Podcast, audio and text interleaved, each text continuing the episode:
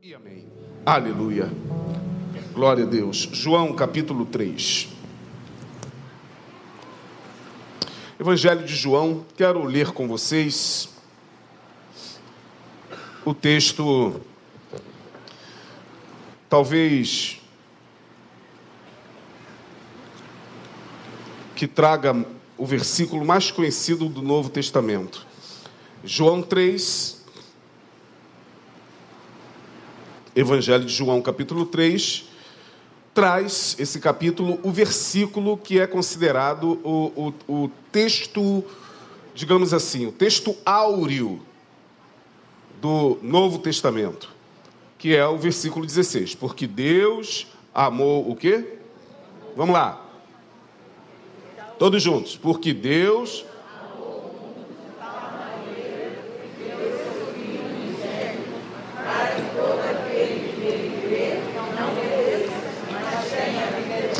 Muito bem. Esse versículo é considerado o, o, coração do Novo Testamento, o texto áureo dos cristãos. Toda religião tem o seu texto áureo, tem o seu versículo-chave. Né? Os judeus tinham também no Antigo Testamento, lá, está lá em Deuteronômio, agora não me recordo o capítulo os judeus têm o seu versículo áureo. Ouve, ó Israel, o Senhor vosso Deus é o único Senhor. Os muçulmanos também têm o seu versículo, né? Tem o seu texto, né? Não há Deus como Allah e Maomé é o seu profeta. Toda criança tem que aprender desde cedo a falar essas coisas. É. Todo judeu tem que aprender desde cedo a falar: Ouve, ó Israel, o Senhor teu Deus é o único Senhor. E todo cristão conhece esse versículo, né? Porque Deus amou o mundo de tal maneira. O capítulo 3 que eu quero ler com vocês, ele é muito mais rico do que apenas esse versículo que nós conhecemos, porque ele fala justamente de um encontro que Jesus teve com uma figura ilustre, um homem ilustre, muito conceituado na, na sinagoga, não só na sinagoga, ou seja, não só no ambiente religioso dos judeus, como também no sinédrio. O sinédrio era uma espécie de, de assembleia legislativa dos judeus, onde funcionava ali a, a, a corte também suprema todas as decisões judiciais, to todas as decisões legislativas e judiciais eram feitas no sinédrio. E ali, no sinédrio, se reuniam a classe dominante dos judeus, ou seja, os fariseus, os anciãos e os escribas. E dali saía a sentença para todo todo malfeitor. Esse homem era não só um mestre na sinagoga israelense, como também um membro do sinédrio. Ele ocupava essas duas funções. Era um homem muito ilustre e que de longe acompanhava Jesus e o admirava, ainda não tendo tido a oportunidade de se encontrar com Jesus. No capítulo 3, nós vemos esse encontro acontecer. Depois de muito tempo, Jesus abre um espaço na agenda dele e se encontra com Nicodemos. Nicodemos é esse é esse homem fascinado por Jesus. E Nicodemos certamente quando estava na, na sinagoga e principalmente no sinédrio, ali quando o nome de Jesus era citado, era citado de uma maneira é, é, pejorativa. Jesus era visto como um homem perigoso. Jesus, segundo alguns historiadores, foi o judeu marginal. Mas não porque Jesus foi um marginal dentro da compreensão da palavra que nós temos de marginal. É porque Jesus foi considerado um judeu que mexeu com as estruturas de toda a ordem religiosa até então vigente. Não porque ele veio com essa intenção, mas a fala de Jesus, os ensinos de Jesus, as parábolas de Jesus e o fascínio que ele exercia, sobretudo nas classes mais pobres, mexia e incomodava o sinédrio. E mais ainda, Jesus era um homem que tinha muita coragem, porque Jesus, quando muitas vezes pregando ao povo, alguns dos fariseus, alguns dos membros do sinédrio, chegavam próximo assim, ficavam distantes para ver o que, que ele estava pregando. E não foram poucas vezes que Jesus, dirigindo-se à multidão, disse: é, Quando vocês fizerem algo, não façam como eles. Agora você imagina, os fariseus aqui, em bando, de longe, vendo Jesus pregar, vendo Jesus falar. E aí Jesus chega, por exemplo, no capítulo 23 é um dos capítulos mais pesados do Evangelho de Mateus, onde Jesus censura os escribas e fariseus.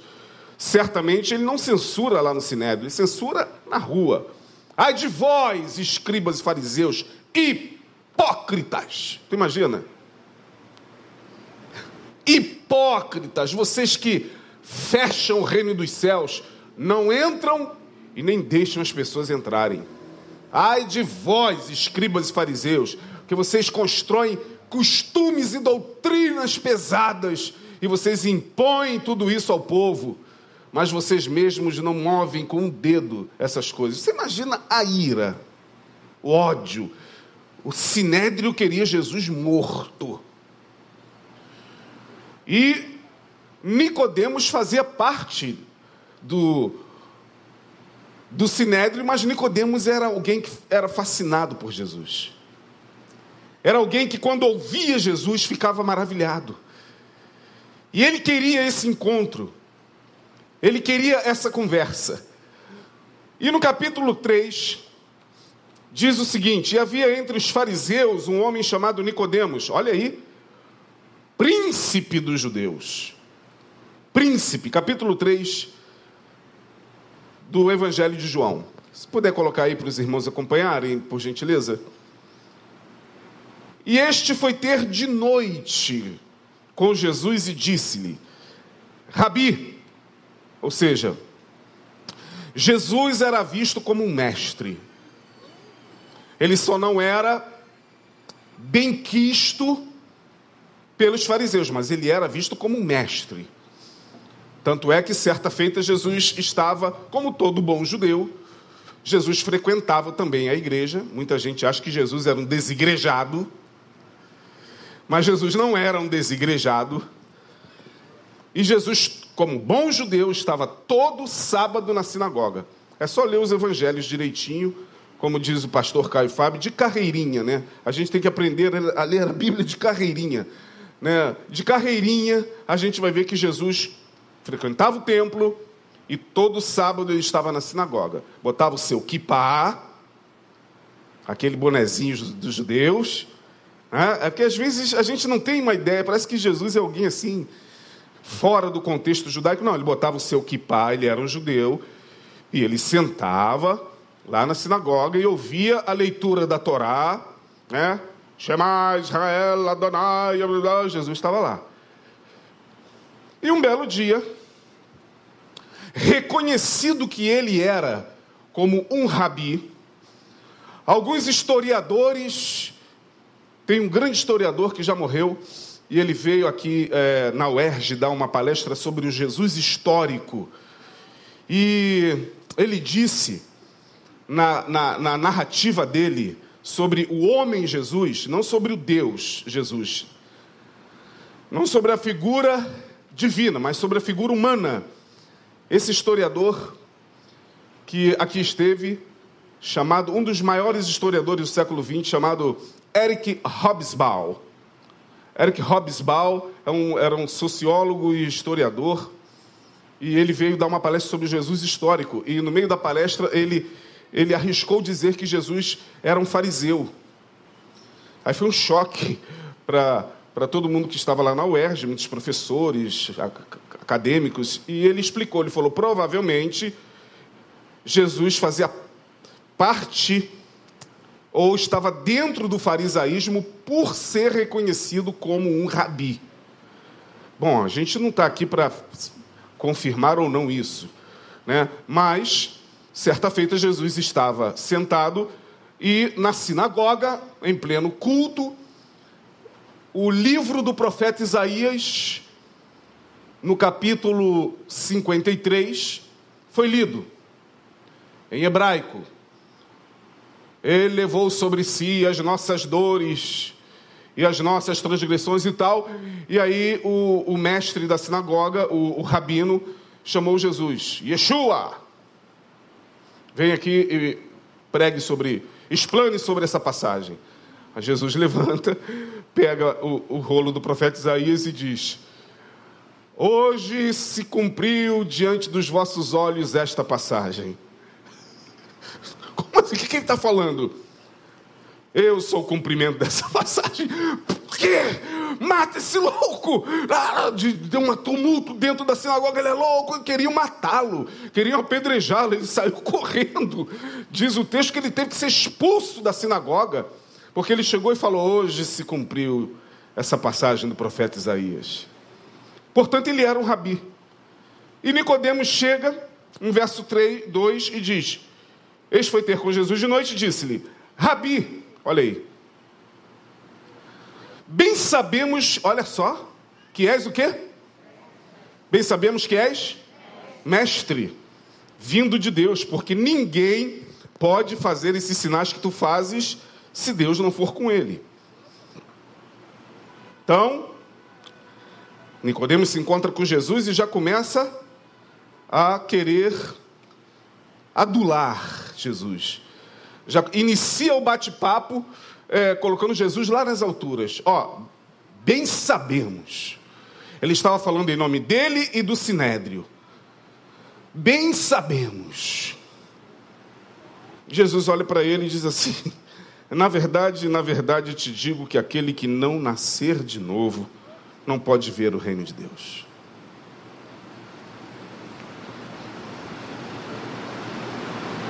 Foi assim mesmo que Nicodemos ficou.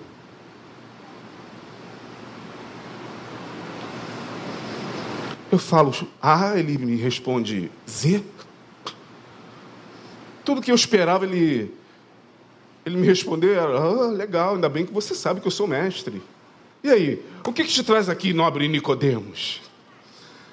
Oh, que prazer estar com você, Nicodemos. Nicodemos talvez esperasse uma, uma interação assim.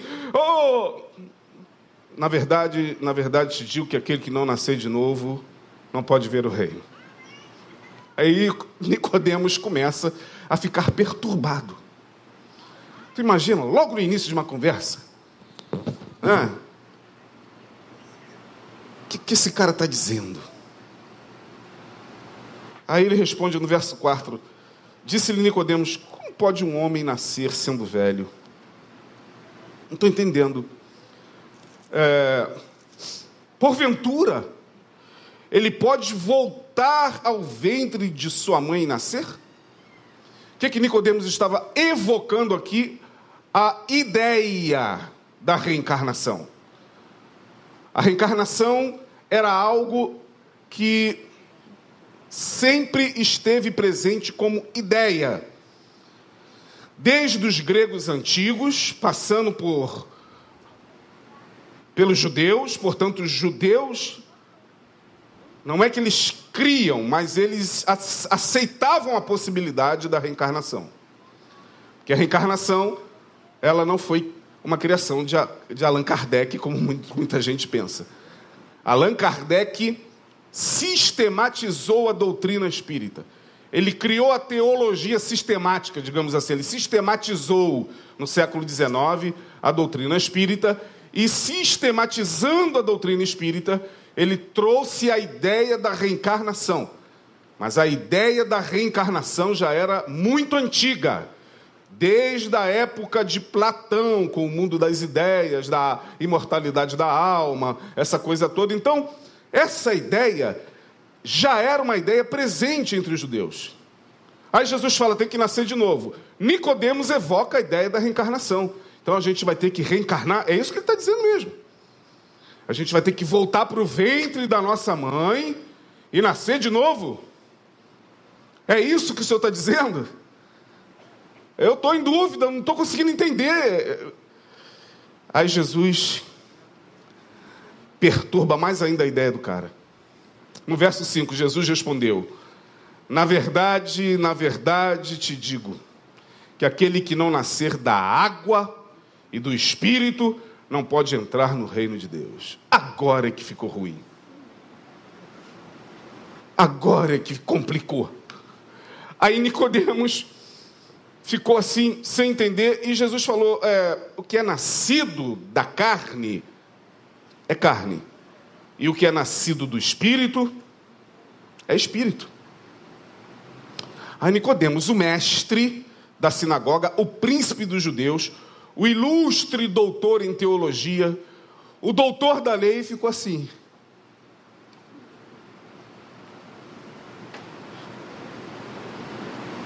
E Jesus olhou para ele, vendo-o maravilhado no versículo de número 7, Jesus fala assim para ele: não te maravilhes de eu ter te dito isso.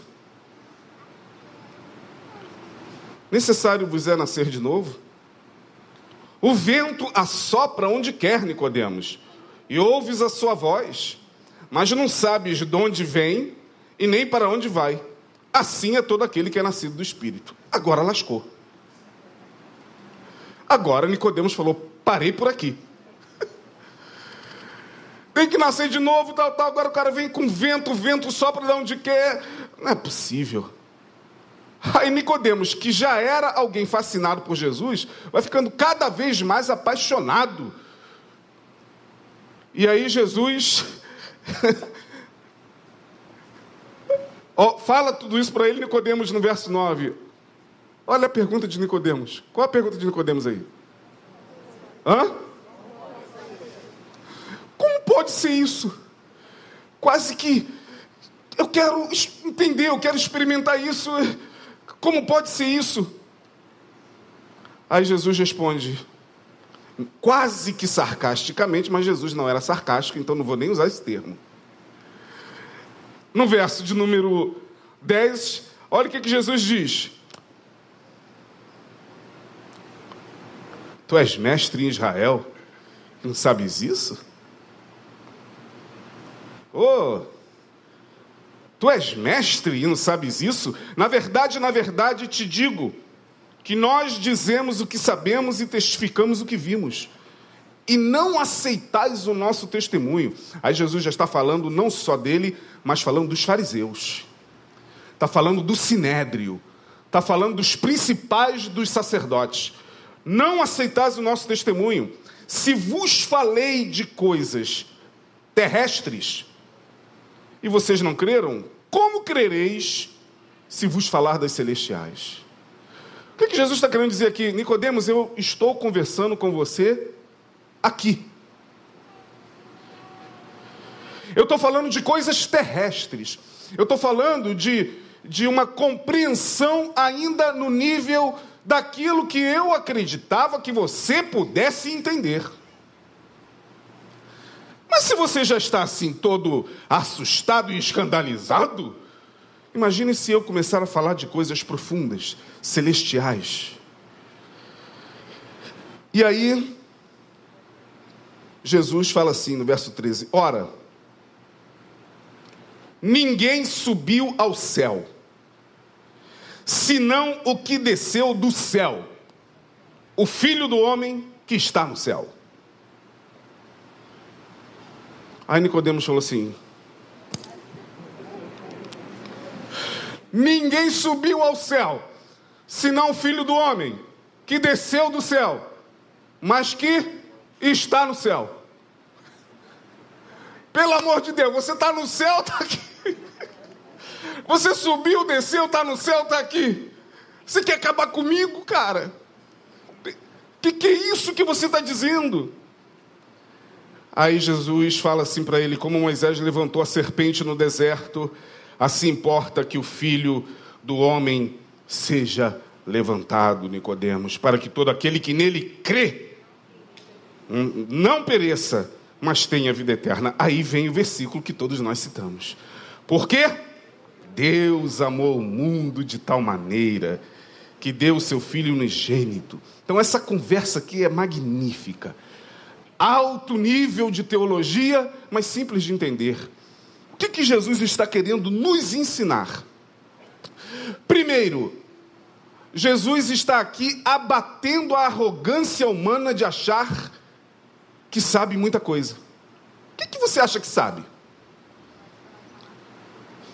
O que, que eu e você achamos que sabemos, minha gente? Foi o tema que eu propus hoje, lá nas redes sociais. O que você acha que sabe? Nicodemos chega a Jesus já achando que sabia. Mestre, bem sabemos que o Senhor é de Deus. Por que você acha que eu sou de Deus, Nicodemos? Porque ninguém faz os milagres. Ah, então a compreensão que você tem que eu sou de Deus é pelos milagres. Então a tua espiritualidade é uma espiritualidade de causa e efeito. Você é de Deus porque você faz milagre. Você é de Deus porque você ora e a pessoa fica curada. Então você é de Deus. Você é de Deus e essa igreja é de Deus porque olha só como é que ela tá, fica hiperlotada. Então esse ministério é de Deus, porque se não fosse de Deus, não teria tanta gente. É a ideia que nós temos de Nicodemos, causa e efeito. Nós somos assim. A nossa mente funciona com causa e efeito, igual a de Nicodemos. Eu sei que você é de Deus. Por quê? Porque ninguém faz os milagres que tu fazes se Deus não for com ele. E nessa bem sabemos, a gente leva a vida toda, uma existência toda achando que nós sabemos muita coisa, muita coisa de Deus, muita coisa da vida. A gente acha que a gente sabe muita coisa de nós mesmos, muita coisa do outro.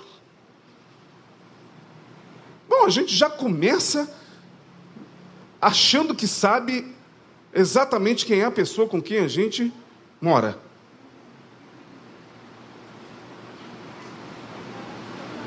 Já começa por aí. Já começa o problema por aí. A gente tem plena certeza que conhece o marido que a gente tem. A mulher que a gente tem. O filho que a gente tem. E alguns ainda dizem: não, eu por ele, eu boto a minha mão o quê? Aí o que acontece muitas vezes? Queima. Porque, minha gente, a gente a gente está aprendendo na vida, nós somos todos aprendizes. Estamos o tempo inteiro sendo surpreendidos. Surpreendendo e sendo surpreendidos. Aprendendo e ensinando, ensinando e aprendendo. Quantas coisas a gente teve que desaprender para voltar a aprender. Ora, até a década de. Eu me converti na década de 80, mais precisamente, eu nasci em berço evangélico, mas fiquei fora um tempo e voltei em 1987. Em 1995, 4, eu fui consagrado a pastor na Igreja Metodista do Brasil, Metodista Ortodoxa. Em 1994, em 1999 eu já achava que sabia muita coisa. Só porque eu fiz um cursinho de teologia e aí Deus foi me sendo trazido em pacotes. Ah, hoje nós vamos estudar o pacotinho de Deus aqui. Aí aquilo dava um gozo.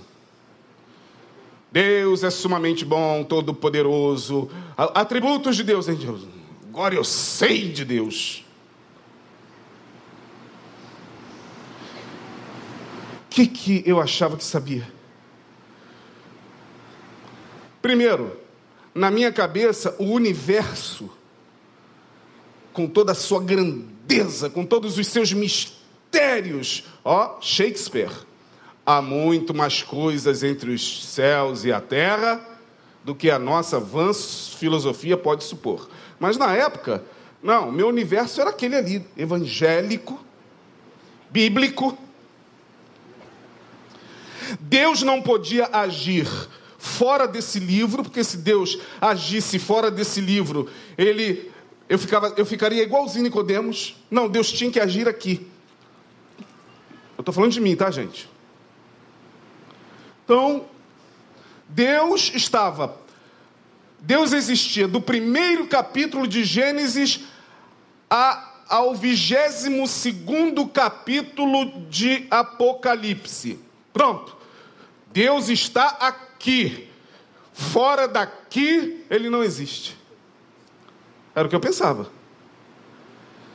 Se não está aqui, aí eu fui um daqueles crentes que eu não sei se vocês conhecem, desses por aí, né? Está na Bíblia. Pastor, por favor, me mostra na Bíblia aí. Me mostra na Bíblia aí que a gente tem que usar máscara. Me mostra na Bíblia que a gente tem que usar máscara. E agora? eu estou brincando. Uma vez a gente estava aqui idos do, de 2000 e... Acho que o Tiago, não sei se estava... Aqueles cafés que a gente fazia com Possati. Tu estava já na época? A juventude fazia um café, chamava nós, pastores da igreja, e alguns pastores também participar. Aí, uma vez, participamos eu, pastor Neil e pastor... É, que esteve conosco aqui, esqueci o nome dele. Pastor muito bom pregador. Lembra? Um garoto muito bom. Depois ele assumiu a PIB aqui do Jardim Novo. Nós três. Aí a juventude sentava e começava a bombardear a gente com perguntas. Aí, uma pergunta surgiu. Eu queria saber, um jovem, sobre esse negócio de telepatia. Eu falei, Ih, já estou mexendo comigo. Aí, o pastor Neil, a pergunta foi para ele: Pastor, pastor Neil, pastor Isaías, Responde aí para ele. Não que não soubesse, mas ele deixou a, a, a, meu cargo. Eu falei: olha, irmão, existe um campo tal, tal, tal, da, da, do conhecimento chamado parapsicologia, o estudo dos fenômenos paranormais, não sei o quê. Depois que eu dei uma explanação, o garoto virou para mim e falou assim: onde está na Bíblia, pastor? Falei, falei, eu também tenho uma pergunta para você.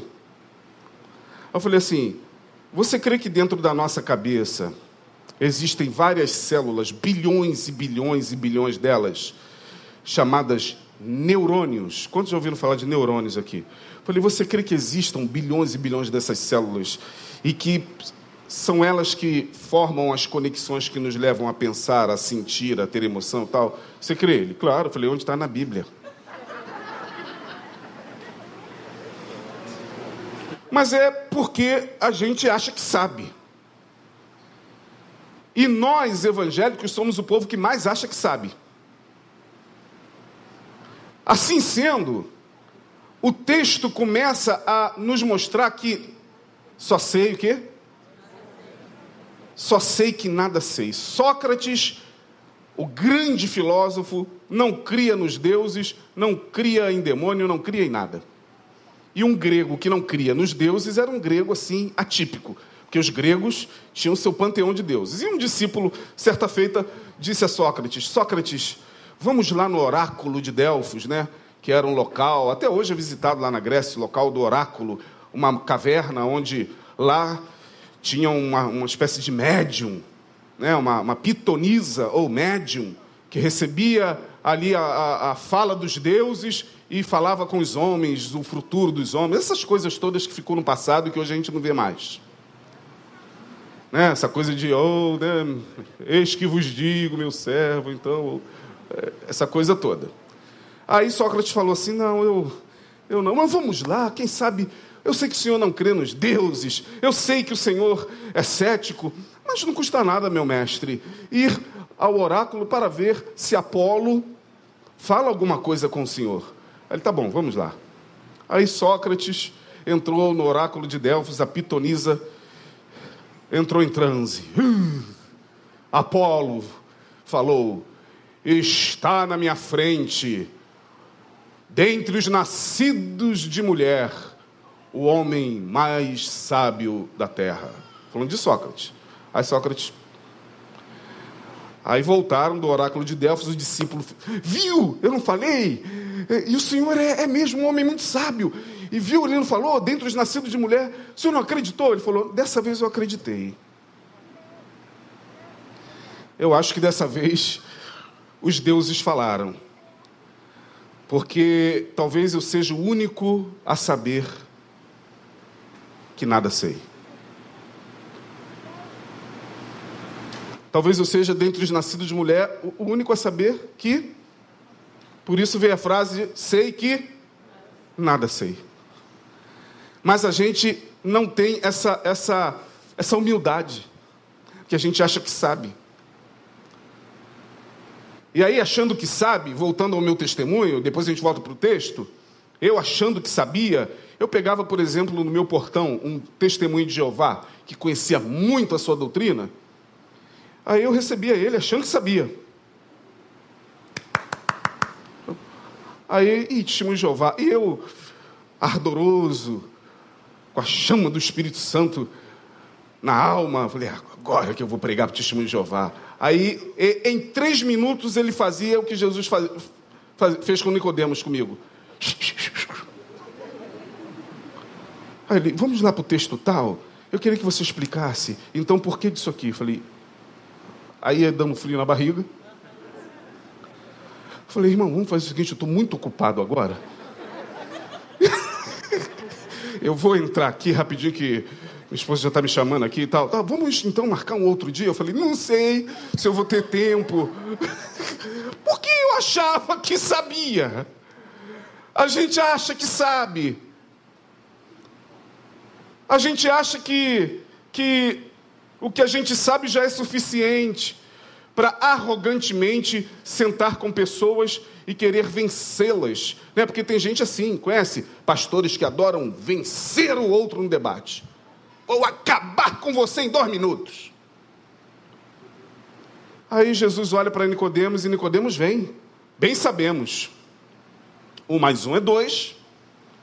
Dois mais dois são quatro. Então, você é de Deus. Olha a lógica de Nicodemos, a lógica matemática.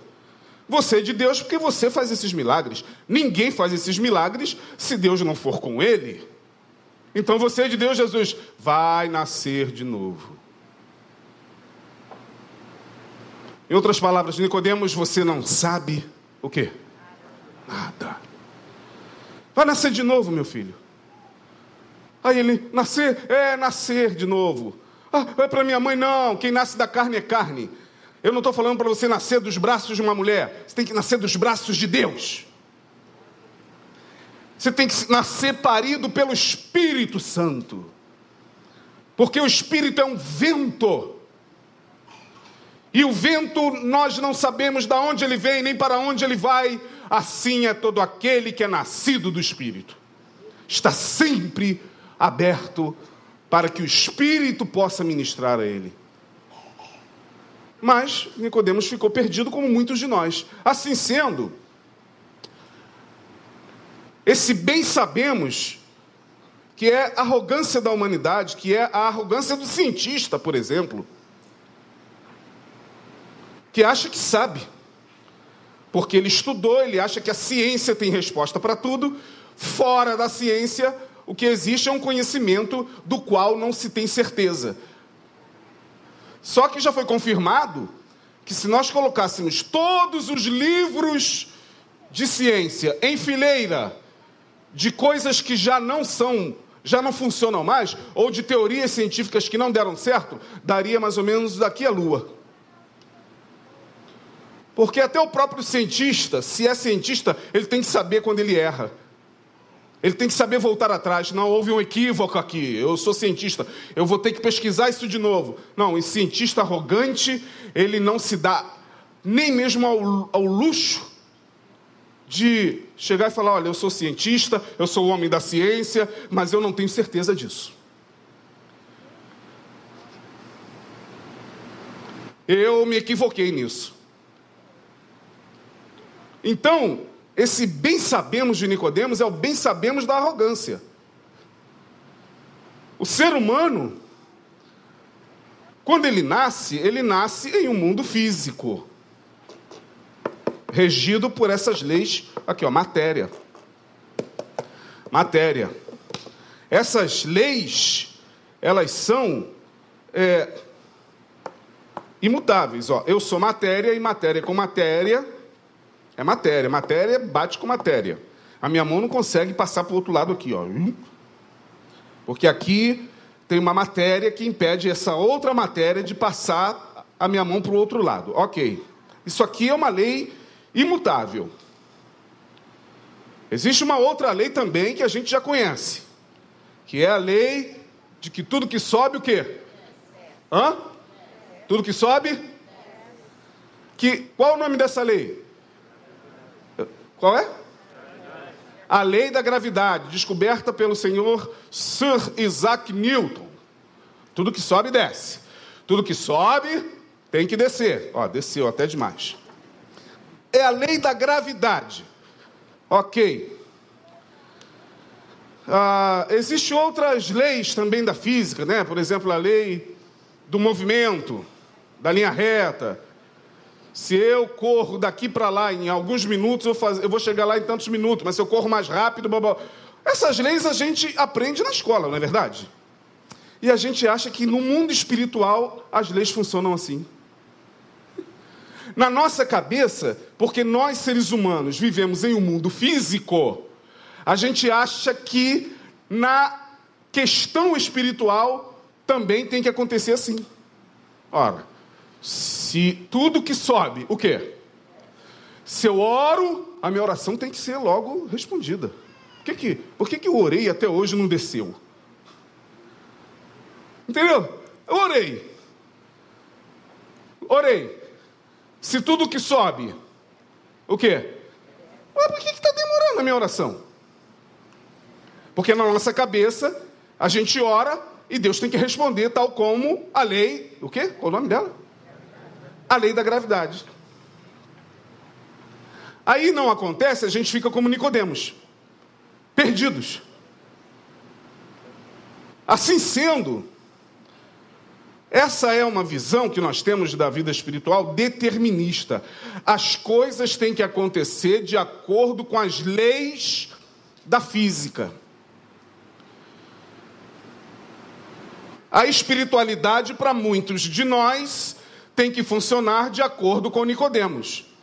Se eu contribuo e oferto a Deus, logo, olha a lógica aí. Existe uma outra matéria chamada lógica, né? Lógica. Pela lógica, eu contribuo, logo não posso ficar desempregado.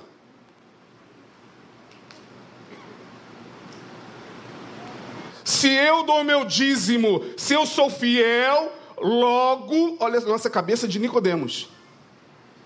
Logo eu não posso ficar exposto a privações.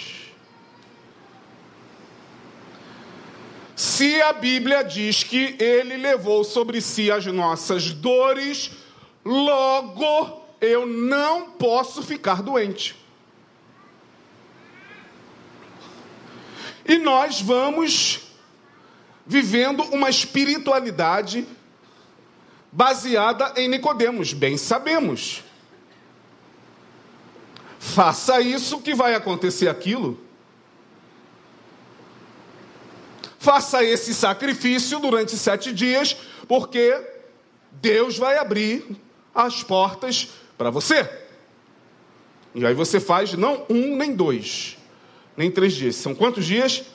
A lógica. E muitos de nós vamos por essa lógica. Ah, pastor, mas tem gente que dá testemunho. É. Tem gente que dá testemunho, inclusive, de ter recebido antes dos sete dias. Já quebrou a lógica das sete semanas.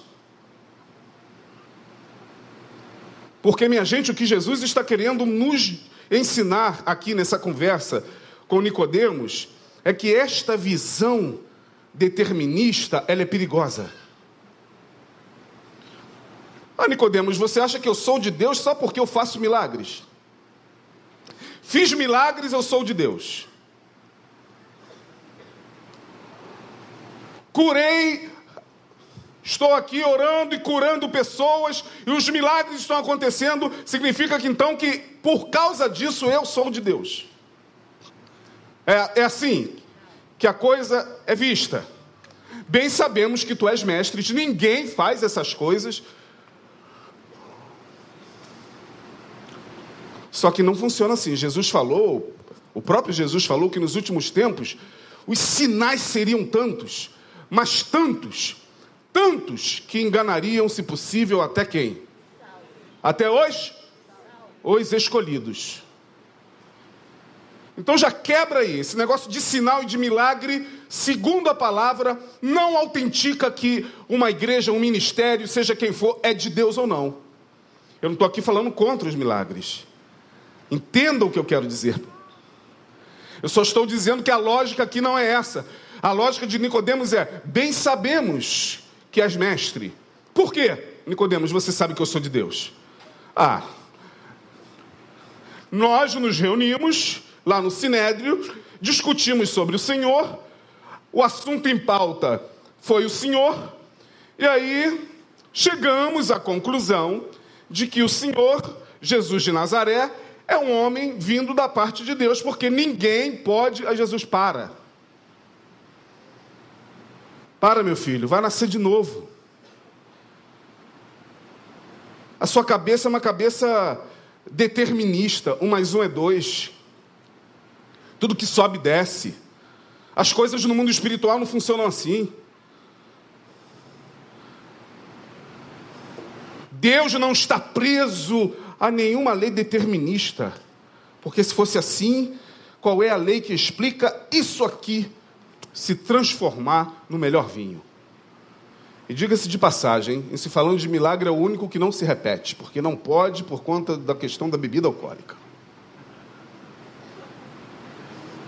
Nunca vi ninguém, eu já vi todo mundo dando testemunho de milagre. Os paralíticos ouvem, os surdos, desculpa, os paralíticos andam. Os paralíticos andam. Venha na concentração desse próximo feriado de carnaval, o milagre vai acontecer. Porque Jesus Cristo é o mesmo que ontem, hoje, e os milagres que ele fazia, ele continua o quê? Paralíticos andam, surdos ouvem, cegos veem, leprosos são curados, e a água é transformada no melhor vinho. Opa, isso aí está proibido. Não pode. Não pode por causa da cultura que não permite. Mas foi milagre. E como é que se explica? Se Jesus fosse lógico, nós estávamos numa fria. Se Jesus fosse um homem preso nas nossas muitas caixinhas religiosas, olha, a humanidade estava perdida. Mas louvado seja o seu nome, porque ele está para além das nossas lógicas. E Jesus está ensinando Nicodemos a entender o seguinte: não, a espiritualidade não é determinista, não é tão lógica assim como você pensa. Você quer ver uma coisa? Jó. Jó caiu em um terrível infortúnio. Jó caiu numa desgraça da mais terrível que a Bíblia pôde relatar. Ele recebe a visita de seus amigos, ele faz Bildade Zofar. Depois chegou um quarto lá, que eu esqueci o nome. Os amigos olham para aquela desgraça toda. Diz o texto que eles ficam três dias e três noites sem falar nada, de tamanha desgraça que eles viram. Aí daqui a pouco começa a visão determinista. Começa a lógica para entender o que estava acontecendo com Jó. Começa a matemática. Jó, não é possível. Não é possível que você esteja nessa calamidade sem ter cometido um pecado. Ó. Ó. Não é possível, meu irmão, que você esteja nessa condição em que você está. Alguma coisa você fez. Já ouviu isso por aí? Não é possível Jó, você era o homem mais rico do Oriente, você era o homem mais afortunado. Não é possível. Vasculhe a sua vida, Jó. Veja lá no interior do teu íntimo alguma blasfêmia você cometeu. E você vai vendo os amigos de Jó torturando a alma do homem para ver se achava um pecado. Por quê? Porque nessa lógica de, deuteron... de, de determinista, nesta lógica de Nicodemos, se você está assim, é por, por causa de alguma coisa que você cometeu, algum pecado, alguma brecha. Ah, você abriu alguma brecha. Para e analisa muito bem. Alguma brechinha para o diabo você deu, irmão. Para isso ter acontecido na sua vida, na sua família. Alguma brechinha. E a nossa cabeça funciona assim até aos dias atuais. E Jó tentando se defender perante os amigos, e Deus calado. E vendo os amigos de Jó, fala tanta besteira. Mas nós somos assim, a gente acha que sabe, inclusive, o porquê que está acontecendo aquilo com o irmão. A gente acha que sabe o porquê do irmão estar naquela condição em que ele está. A gente acha que sabe. Como se tudo na vida se pudesse explicar dessa maneira tão simples. Como se tudo que acontece no universo, na vida humana, quiçá dentro da nossa própria subjetividade, fosse algo fácil de entender. Como se fosse fácil de entender as nossas próprias emoções, como se as, nossa, as nossas próprias emoções fosse alguma coisa assim, bem matemática. Acordei hoje? Estou dando um exemplo, tá? Acordei hoje com, sei lá, uma crise de ansiedade, uma taquicardia no coração. Meu Deus. Deixa eu fazer aqui uma, uma, uma, uma matemática de Nicodemos. Deixa eu ir para ontem. Ontem foi sábado. Eu, tenho, eu tentando buscar o porquê que eu acordei assim. Ontem foi aniversário, sei lá, do meu sobrinho. Ontem eu estava lá no aniversário do meu sobrinho. Aí ontem botaram Zeca Pagodinho. Eu sou um servo do Senhor. Fiquei lá, ao invés de ir embora, naquele ambiente da roda dos escarnecedores. Todo mundo dançando pagode, poeira subindo no forró. E eu lá, ao invés de sair dali, tá certo, tinha que acordar assim hoje. Porque é assim que a nossa cabeça funciona. A gente que fica querendo buscar lógicas para entender coisas que às vezes não tem explicação, irmão. Algumas coisas a gente pode até, com a ajuda de uma análise, de uma terapia, de um, pode até elucidar alguma coisa, mas nem tudo na vida tem explicação quanto mais as coisas espirituais. Muito cuidado ao abrir a boca e dizer: Deus não faz isso, Deus faz aquilo. Isso não é de Deus, isso é de Deus. Cuidado. Porque Deus não está preso às lógicas do nosso mundo cartesiano, do nosso mundo prático. Isso aqui é prático, isso aqui é matéria. Só que a gente não lida com matéria, a gente lida com coisas espirituais. A gente lida com questões que estão para além do que a gente vê. A gente milita, como diz Paulo, a nossa milícia, a nossa batalha não é a batalha que se faz como esta que está acontecendo entre a Rússia e a Ucrânia ali canhões e mísseis de longo alcance estão. Não, a nossa batalha é uma outra batalha. Contra hostes, diz Paulo aos Efésios 6, que os nossos olhos não podem ver, que as nossas mãos não podem tocar, que nós não temos como enxergar, mas Paulo está dizendo, estão em outra dimensão. E porque estão em outra dimensão e você não vê, você diz, ah, isso não existe não. Cuidado. Nós não entendemos nada do mundo espiritual. Ainda nada. E Jesus está dizendo: Nicodemos, você tem que nascer de novo. Você tem que fazer um outro caminho, Nicodemos. Você está muito preso na letra, Nicodemos. Está muito preso nas suas lógicas. Nicodemos, eu estou levando você a uma compreensão de que o reino de Deus para se entrar no reino de Deus, para você ter um conhecimento mais profundo, você tem que abrir mão um pouquinho dos seus achios, do seu, da, da sua lógica. Não é bem sabemos, Nicodemos. Não, não é por aí. É nascendo de novo. É entendendo que o Espírito Santo é livre.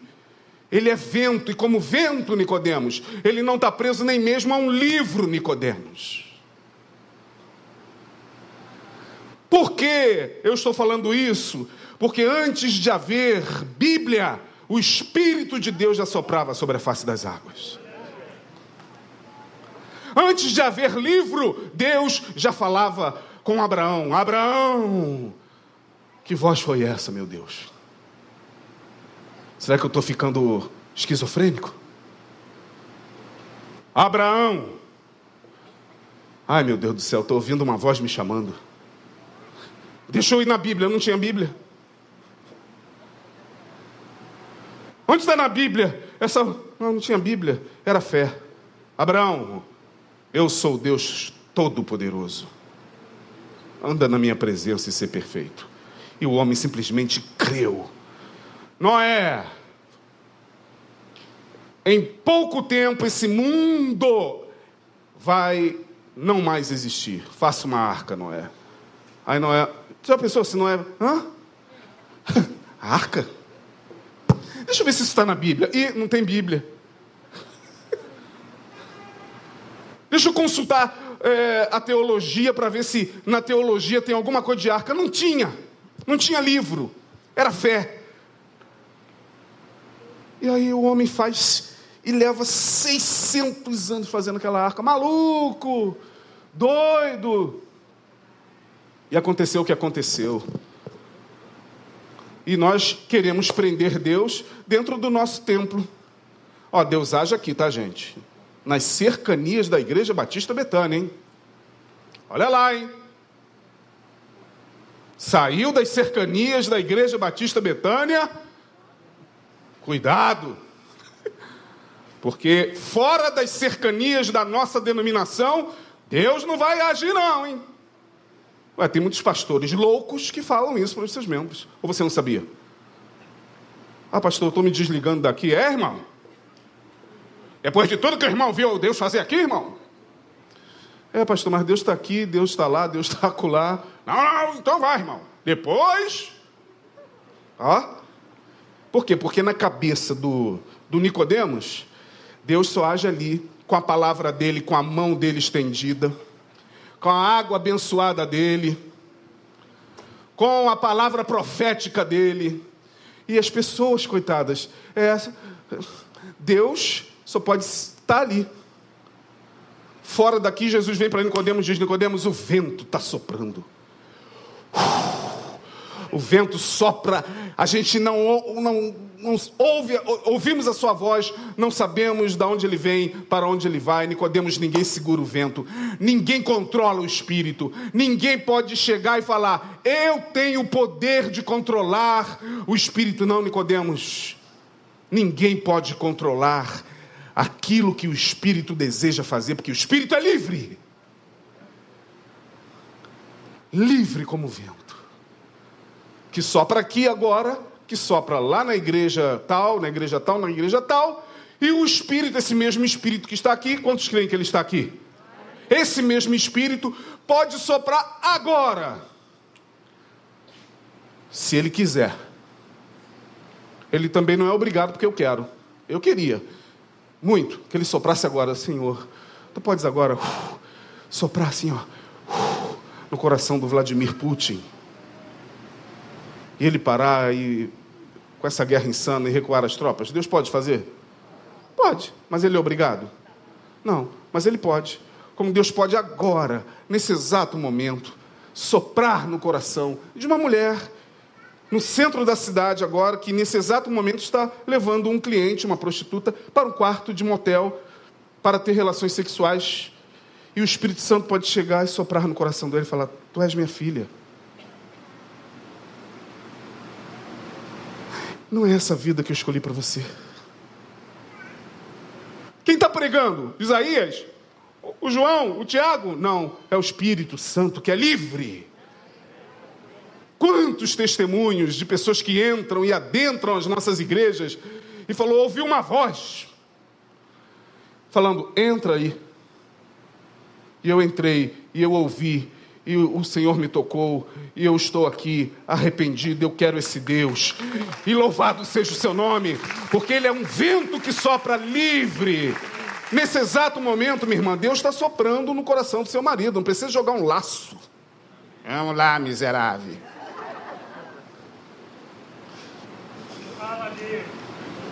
Vou esperar o pastor Neil voltar domingo. Eu vou arrastar esse miserável. Pastor Neil tem aquela palavra de arranca-toco. Ah, vou contar uma coisa para vocês. Uma bela vez, minhas histórias. Já contei isso aqui, né? Uma irmã, para terminar.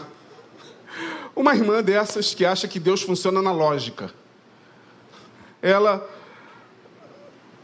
ia ter uma, uma festividade na igreja dela e o pastor convidou um outro pastor para pregar, ela não sabia. Aí ela vinha convidando o marido para frequentar lá a igreja, para ir um dia que foi, marido do coração, eu não quero, vai você. Louvado seja Deus quando ainda ouve, vai você, né? Vai você, tal. Nesse dia, ele falou: Hoje eu vou na igreja com você. Ela, hã? Hoje eu vou na igreja. Ai, ela, meu Deus, que isso? Você vai comigo?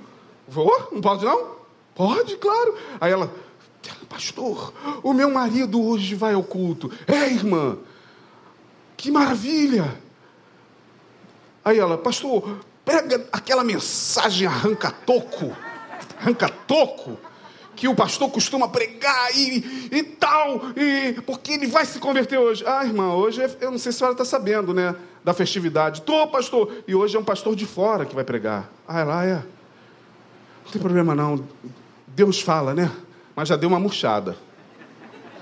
No culto, senta o cara lá atrás com a mulher culto está rolando e tal, daqui a pouco vamos ouvir a palavra de Deus. Convidei meu amigo, pastor fulano de tal, para falar. Aí é um prazer muito grande. O pastor foi lá para Gênesis, genealogia.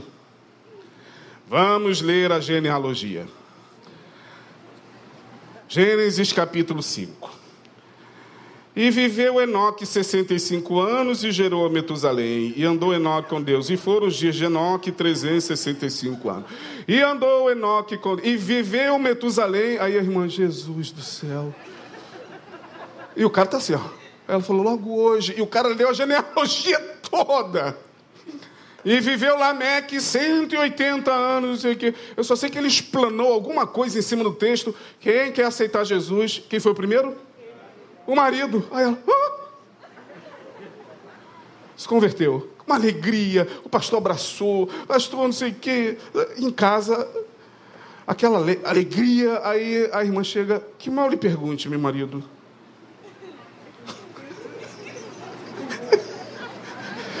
o, que, o que você entendeu daquela mensagem confusa? Ele, meu Deus do céu. Você está quanto tempo na igreja, mulher?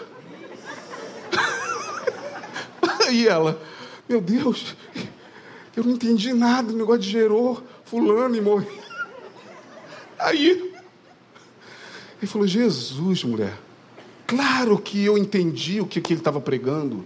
Ele falou que fulano gerou ciclano. Fulano, depois de ter gerado ciclano, viveu tantos dias e morreu. E daí? Ele falou: ah, Ora, e daí? Eu já gerei filhos, já com você? Já tenho tantos anos. E vou o quê? Morrer. Eu tenho que aceitar Jesus.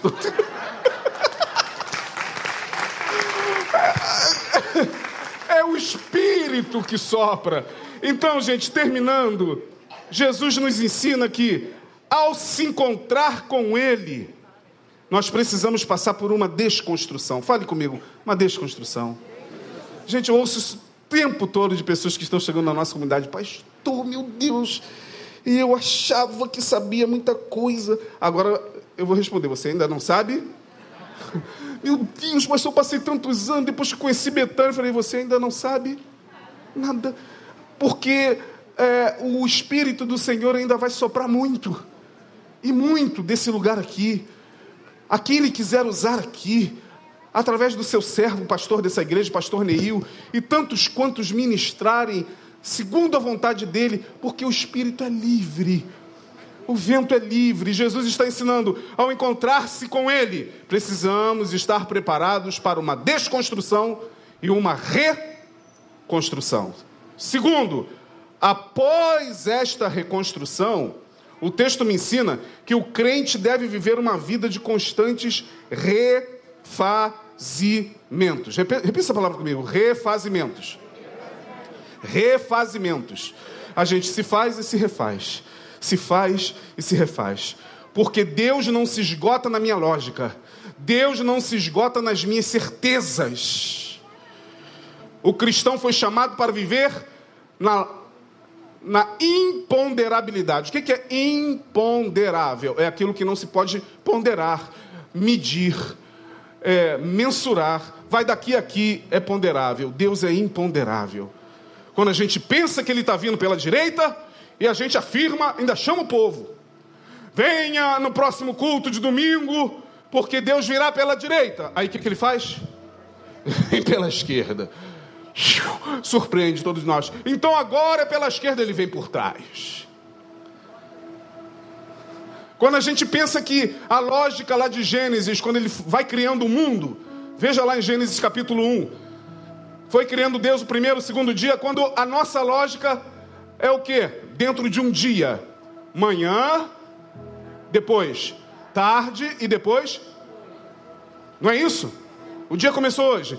Estamos já indo para tarde. E depois virá o quê? Essa é a lógica da nossa compreensão de tempo. Não, em Gênesis você vai ler que a lógica era outra. E foi tarde e manhã o primeiro dia tarde e manhã o segundo dia. Tarde e manhã. Por quê? Porque para Deus, o que a gente pensa que Ele não vai fazer, Ele já fez. Deus, eu estou há tanto tempo aguardando isso. já está já tá feito. Onde eu não estou vendo? Ah, você não está vendo na sua lógica de tempo. Assim como você olha para uma estrela Olhe para uma estrela. Muitas delas, a maioria já está apagada há milhões de anos-luz. Aquela estrela que você olha à noite, muitas delas já não existem mais. O brilho dela é que vem chegando aos teus olhos por anos-luz no tempo e no espaço. Você sabia disso? Quando você olha uma estrela, ai que estrela linda! Aquela estrela já foi apagada há milhões de anos. O brilho é que está chegando agora aqui nos teus olhos a viagem no tempo, assim é Deus. Você fala, meu Deus, está demorando, já foi. A tua resposta já foi, já está. Meu Deus, eu não vou sair disso. É porque a tua mente está presa no tempo, no espaço, no sofrimento. Olhe para a estrela. Deus está falando, meu filho, você já saiu. É só crer.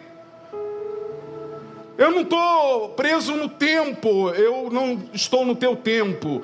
Porque se a gente entende Deus assim, a gente está, irmãos, perdidos. Mas a nossa mente funciona assim, pastor, sem, mas a de Deus não. Então Jesus está dizendo: olha, deixa o vento soprar. Já não há mais certezas, tantas certezas humanas. Qual é a certeza agora? A certeza é apenas a alegria de caminhar pela fé. Repita, a certeza é apenas a alegria de caminhar pela fé. Aplauda o Senhor, irmãos. O texto me ensina e Jesus está ensinando a Nicodemos. Nicodemos, você está cheio de questionamentos, mas Deus, Nicodemos, ó, antes da fundação do mundo, Deus antes que houvesse átomo, antes que houvesse energia, antes que houvesse Big Bang. Deus de Nicodemos amou o mundo, ó, muito antes, de tal maneira que, ó, ele já deu o seu único filho. Jesus estava ali falando com ele, ainda ia morrer, ainda chegaria o tempo da morte. Ainda mais ele falou: Deus já deu o seu único filho para que todo aquele que nele crê, Nicodemos, a salvação vem antes das nossas lógicas humanas. Antes de haver luz, houve cruz. Antes de haver criação, houve redenção. Antes de haver qualquer coisa, houve amor. É isso que Nicodemos tinha que entender. Terminando, tempo e espaço perdem o sentido quando estamos nele. Perde o sentido. Ora, ninguém subiu ao céu, senão que desceu do céu, o filho do homem que está no céu. Oh meu Deus, Jesus está aqui ou está lá? Eu estou aqui e estou lá, Nicodemos. Eu estou lá e estou aqui. Aí Paulo entendeu isso. Aí Paulo entendeu. Vai escrever aos Colossenses dizendo: porque nós já estamos assentados nas regiões celestiais em Cristo Jesus. Não, estou sentado no banco da igreja. Não, você está aqui e está nas regiões celestiais em Cristo Jesus também. Você está aqui e está lá, porque o reino de Deus não é uma coisa para onde você vai viajar como a luz da estrela. O reino de Deus já está aqui. O céu é isso aqui. O céu é a egrégora que se forma com aqueles que estão reunidos em nome dele. Então o reino de Deus é aqui, o reino de Deus é no próximo. O reino de Deus é quando você estende a mão ao próximo. O reino de Deus é quando você dá um sorriso. Eu me lembro de uma música que eu era muito criança, e essa música foi tema de uma novela da Globo, que eu esqueci o nome. E é uma música linda que era interpretada, eu não sei de quem ela é. Era interpretada por Ney Mato Grosso. Foi tema de uma novela onde ele canta assim: é, Como é que é? O paraíso, o paraíso começa, é só começar. O sorriso. Eu lembro só disso, lembra disso? É.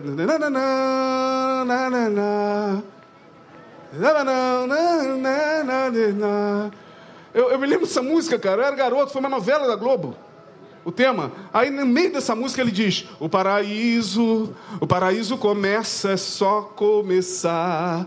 O sorriso é isso. Aonde está o reino de Deus? Começa com um sorriso. Aonde está o reino de Deus? Começa quando você abraça, quando você diz, eu te perdoo. Quando você diz, vai em paz em nome de Jesus, não há mais nenhum ressentimento entre eu e você. É quando você sai daqui e você beija os teus amados com alegria. O paraíso começa aí. Nicodemos tinha que entender isso. Tempo e espaço perdem o sentido. Eu estou lá, Nicodemos, estou aqui, estou aqui, estou lá.